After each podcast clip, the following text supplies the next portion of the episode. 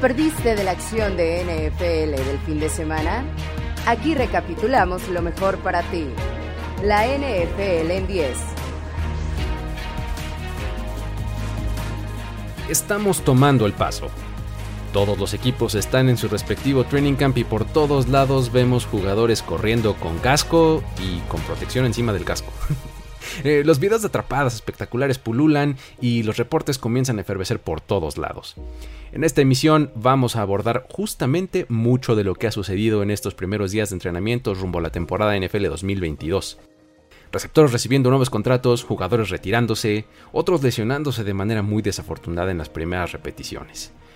Esto es la NFL en 10. Mi nombre es Luis Obregón y los voy a llevar por este conteo. Comenzamos.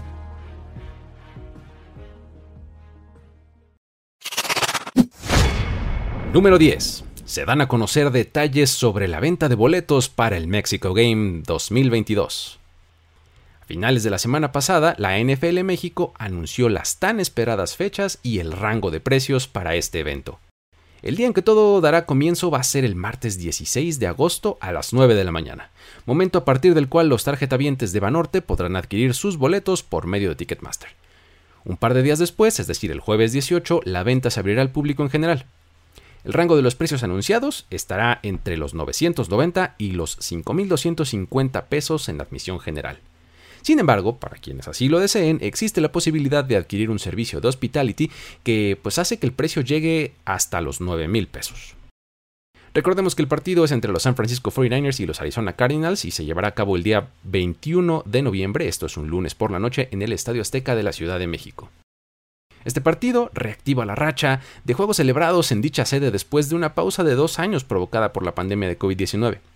Todo indica que esta clase de juegos se convertirán en la norma debido al programa de internacionalización de la NFL, el cual llevará encuentros no solo a México, sino que continuará con la presencia en el Reino Unido y por primera vez en este año se celebrará un juego en Alemania.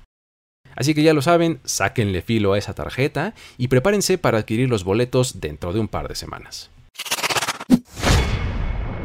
Número 9. Tres jugadores anuncian su retiro. El inicio de los training camps les da la claridad a algunos jugadores de saber que su carrera en la NFL pues ya llegó a su fin. Tal es el caso de tres de ellos que a lo largo de la semana pasada nos hicieron saber que se retiran del fútbol. Primero está Dani Amendola, quien a los 36 años y a pesar de tener algunas opciones para continuar su carrera, decidió ponerle fin. Su paso por la NFL es una gran muestra de un jugador que excede las expectativas, estos overachievers, como les decimos. Primero, él llegó a los Cowboys como un jugador undrafted en 2008, eh, siendo incluso además un personaje destacado en la serie de Hard Knocks de aquel año, cuyo arco terminó desafortunadamente que fue cortado.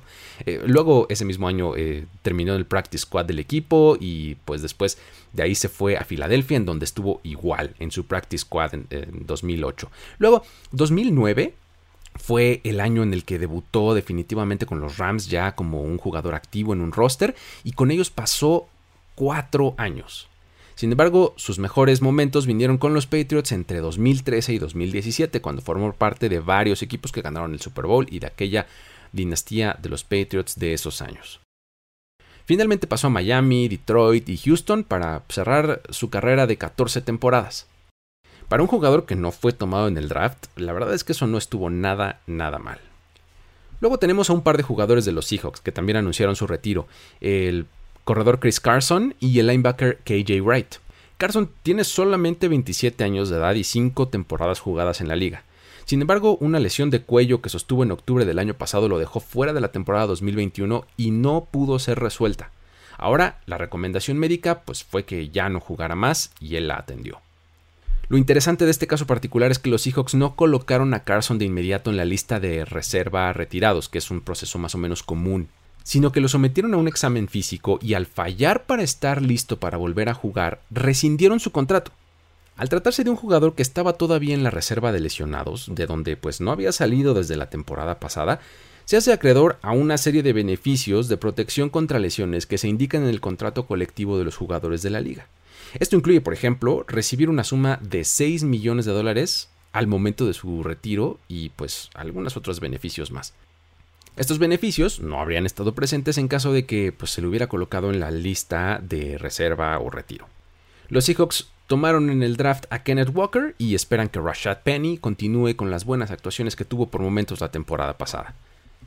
Finalmente está el caso de KJ Wright, quien dejó a los Seahawks por un año para jugar con los Raiders en 2021 y pues en mayo pasado dijo que se sentía esperanzado de poder regresar a casa, o sea, refiriéndose a Seattle, eh, o de lo contrario, si no lo lograba, pues ya de plano iba a pensar en el retiro. Ahora sabemos que pasaron ambas cosas. Así es, el linebacker de 33 años firmó un contrato de un día con los Seahawks para luego anunciar su retiro. Diez de las 11 temporadas de su carrera fueron en Seattle, donde formó parte de grandes defensivas y de un equipo campeón.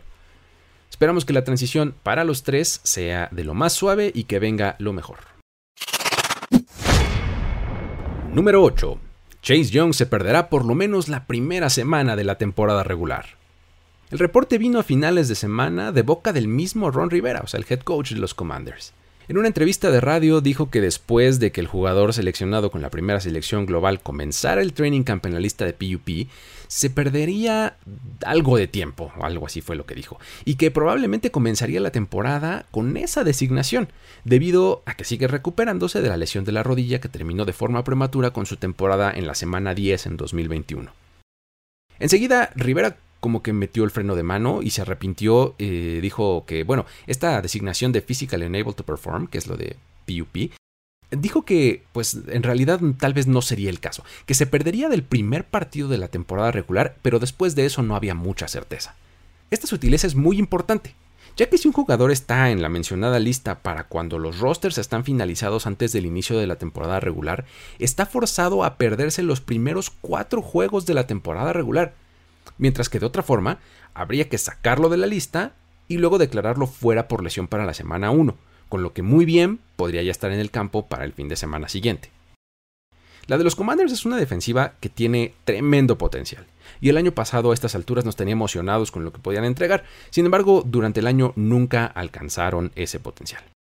Sobre todo después de la salida de Young, Ahora vamos a ver si este año es mejor para ellos, aunque no están empezando muy bien con esta lesión de su jugador estrella. Número 7. Ryan Jensen con lesión de rodilla. Esta sin duda es la lesión de mayor gravedad y de más alto impacto en los pocos días de training camps que llevamos hasta el momento. El centro de los Buccaneers sufrió una lesión en la parte baja de la pierna izquierda y pues bueno, todo parece indicar que es su rodilla la del problema y tuvo que abandonar el campo en el infame carrito de las desgracias. Eso nunca es una buena señal. Hasta el momento todavía no se sabe con precisión y certeza el tipo y la gravedad de lesión que tiene. Sin embargo, múltiples reportes indican que la situación no luce nada bien. Lo que sí podemos proyectar es el impacto que su ausencia podría tener en la ofensiva de Tampa Bay. Jensen se comprobó como parte importantísima durante la estancia de Tom Brady en el equipo gracias a la forma en la que comanda los bloqueos y la clase de seguridad que le otorga al centro de la línea ofensiva. Recordemos que el veterano de 31 años apenas este offseason era gente libre, y cuando parecía que Tom Brady estaba retirado, tanto el equipo como él parecían haberle ya dado vuelta a la página e irse por caminos independientes. Sin embargo, cuando regresó Brady, las partes llegaron a un nuevo acuerdo rapidísimo su regreso no fue ninguna coincidencia. Brady necesita protección en el centro de la línea. Su kriptonita a lo largo de su carrera siempre ha sido la presión desde ese ángulo. Sus peores actuaciones han venido cuando tiene cuerpos frente a él penetrando por el centro de la línea. Ahora, las opciones para el equipo presentan en el roster a un jugador de segundo año como Robert Hainsey, que en 2021 fue seleccionado en la tercera ronda por el equipo. O la otra es Nick Leverett, quien eh, llegó al equipo como agente libre no seleccionado en el draft de 2020. Un par de jugadores jóvenes que por supuesto pues representan como una moneda al aire, dada la falta de experiencia de ambos jugadores, porque combinados no llegan ni siquiera a las 100 jugadas en temporada regular. Sin embargo, esta es la versión que el equipo ha dado hasta el momento. Dicen que van a buscar un reemplazo interno, que ya esté en el roster. Por otro lado, si lo que el equipo quiere es algo más de certeza, tendría que ir fuera del roster a buscar un reemplazo. Eh, digo, es aquí donde podrían encontrar nombres como JC Treader o Matt Paradis, quienes actualmente son agentes libres y pues bueno, tienen bastante experiencia y por lo menos sabes lo que te van a entregar. Veremos cómo cambia la ofensiva de este equipo con esta baja y con la adición que abordaremos en el siguiente punto. Número 6. Julio Jones firma con los Buccaneers. Oh my god, Julio Jones? ¿El receptor que dominó la liga durante 10 años con los Atlanta Falcons? ¿Ese Julio Jones? ¿O, será más bien el que estuvo disponible solo eventualmente en los Tennessee Titans el año pasado? Digo, porque si hay una diferencia muy grande, ¿no? No voy a venir aquí a intentar eh, denigrar o eh, desacreditar la tremenda carrera de Julio Jones, de ninguna manera. Es solo que la máquina del hype a veces pues, nos puede comer. Hay que plantearnos la pregunta de si la idea que tenemos de este jugador no está muy por encima de lo que es el jugador en su versión 2022.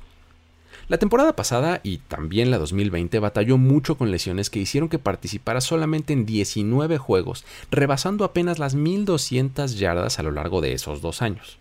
Ahora, en su favor podemos decir que en esta ocasión formará parte de un equipo que presentará a Mike Evans y Chris Godwin como los otros dos receptores en la alineación, y a Tom Brady como coreback, lo cual no es cosa menor. El contrato en sí es bastante conservador por parte de Tampa Bay, quienes le otorgan solamente un año de duración y 6 millones de dólares garantizados. La verdad es que es bastante bajo riesgo con respecto al posible potencial que puede darte un jugador como Julio Jones. Los reencuentros en este caso van a estar curiosos, ya que pues, se va a reunir con Russell Gage, a quien los Bucks también contrataron durante el offseason proveniente de los Falcons, pero también lo hará con el mencionado Tom Brady, quien estuvo del otro lado del campo en aquel Super Bowl en donde los Falcons ganaban 28 a 3 y terminaron perdiendo gracias al tremendo comeback liderado a la ofensiva por el que ahora será su coreback.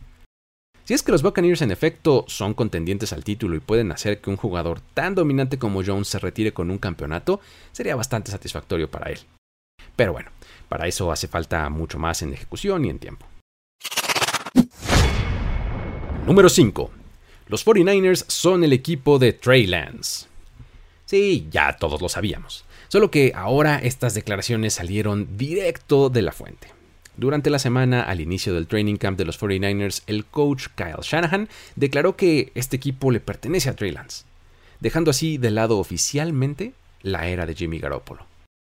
Lo interesante es que lo que siguió esta declaración fue que dijo que esa decisión la tomaron desde hace un año, pero ahora ya no quieren perder más tiempo en eso. Básicamente, desde que el equipo decidió subir hasta la tercera posición del draft pasado, eh, pues ya sabían que Garoppolo estaba jugando tiempo extra. Solo era cuestión de tiempo para que Trey Lance tomara las riendas.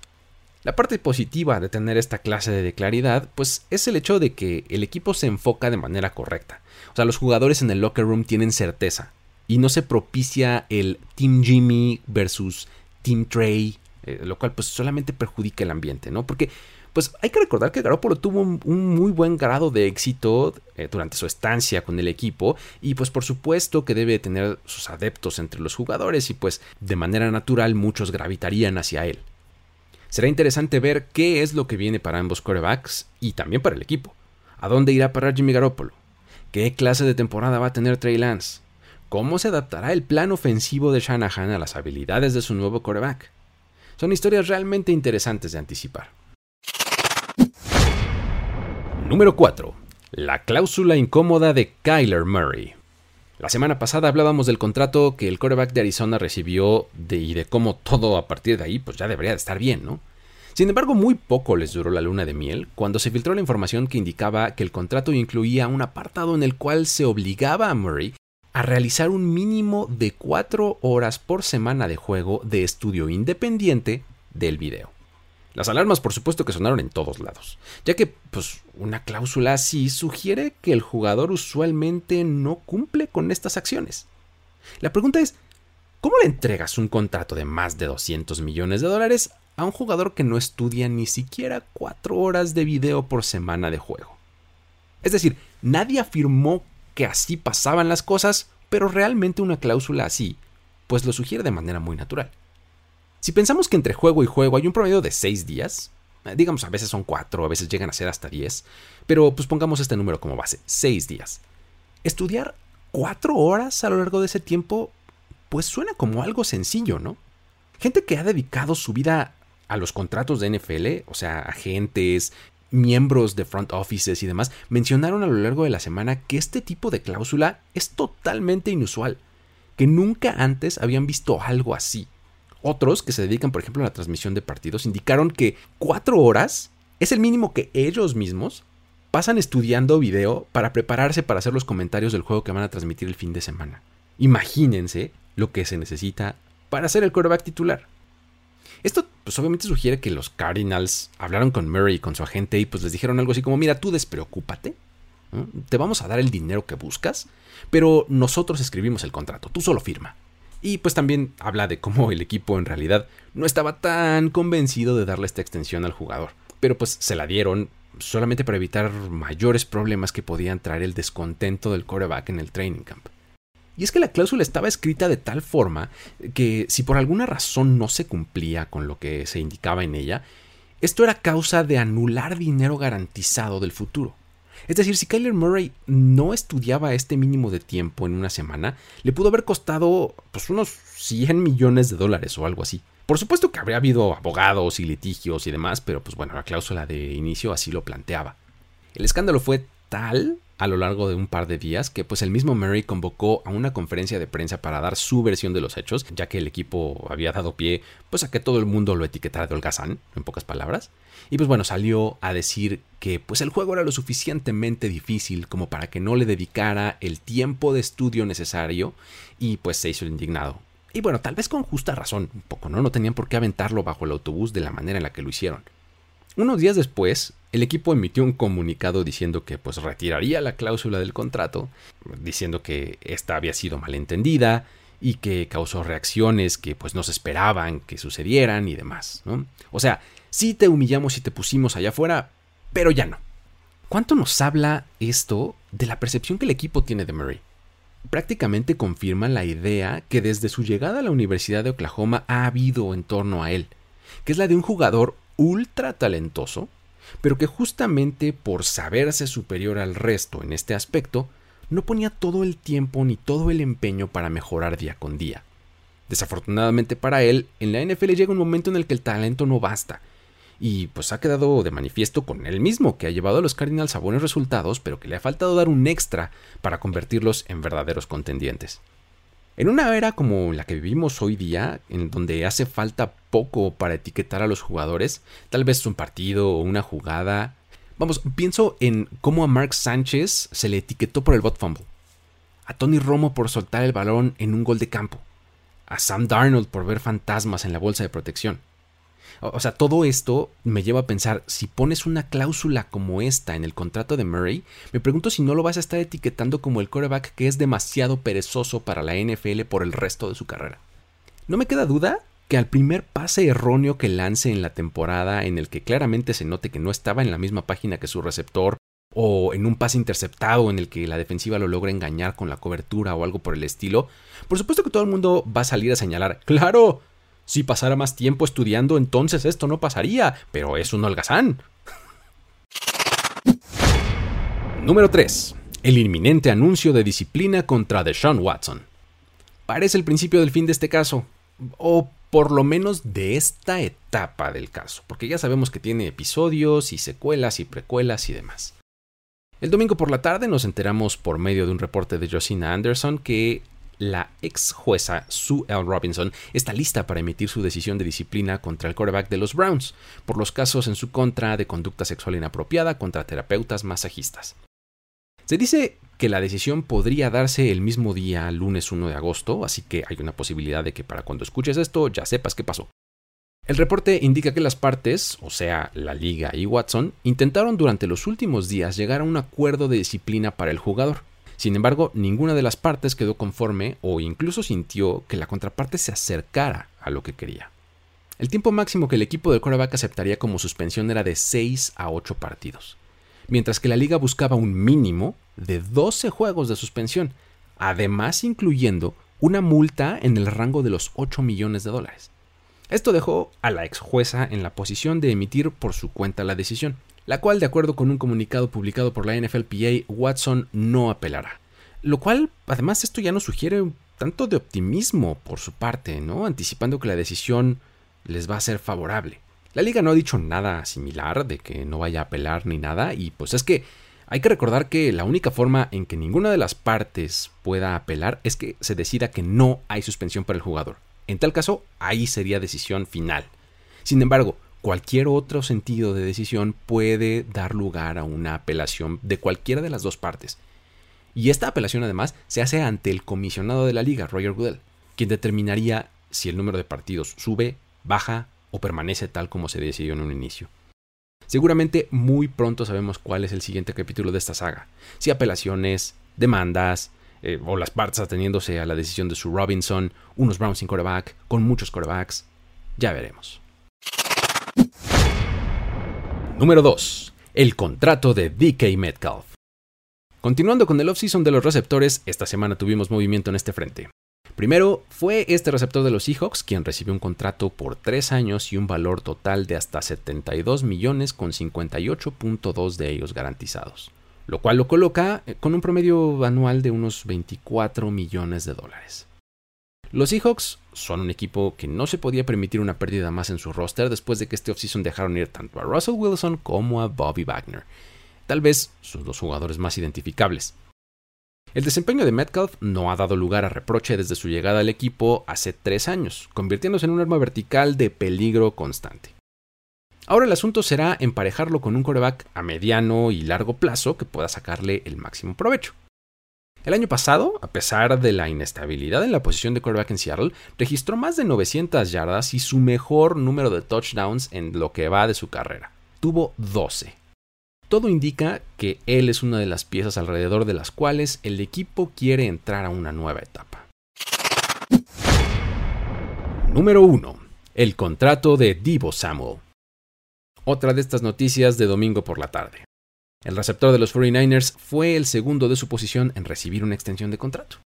La suya fue también por 3 años y hasta 73.5 millones, de los cuales hay 58.1 garantizados lo que lo coloca con 24.8 millones de ganancias anuales en promedio. Todos esos números son solo un poquito más altos a los de Metcalf, pero sí son bastante mejores que aquellos que se manejaban al inicio del offseason en donde se decía que pues, se le podía ofrecer un promedio que con trabajo se llegaba a los 20 millones.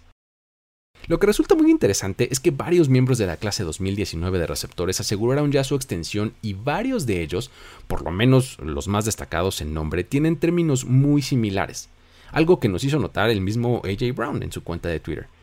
O sea, Brown, Metcalf y Samuel, todos ellos receptores de la clase 2019, recibieron en términos generales contratos con cifras que rondan los 58 millones garantizados y un promedio anual de entre 24 o 25 millones de dólares.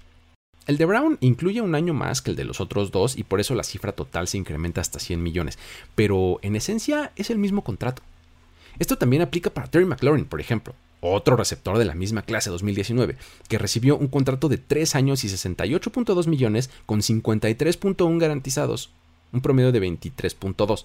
O sea, un escaloncito más abajo, pero en esencia la estructura es muy parecida. Parece que esta fue la fórmula a seguir entre los front offices alrededor de la liga y pues ahora es turno de los jugadores demostrar en el campo que pues una vez que están contentos pueden jugar mejor.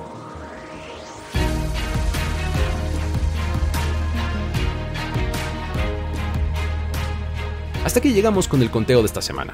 Para más cobertura y diversos ángulos de análisis de temas de NFL te recomiendo que te suscribas al feed de este podcast en la plataforma de tu preferencia, que hagas lo mismo a nuestro canal de YouTube y nos sigas en redes sociales como arroba primero y diez. Por supuesto que visites nuestro sitio web en primeroy10.com. A título personal, a mí me puedes encontrar en Twitter como arroba el buen Luigi, en donde podemos seguir la conversación sobre estos y otros temas. Me despido de esta edición de la NFL en 10. Hasta la próxima.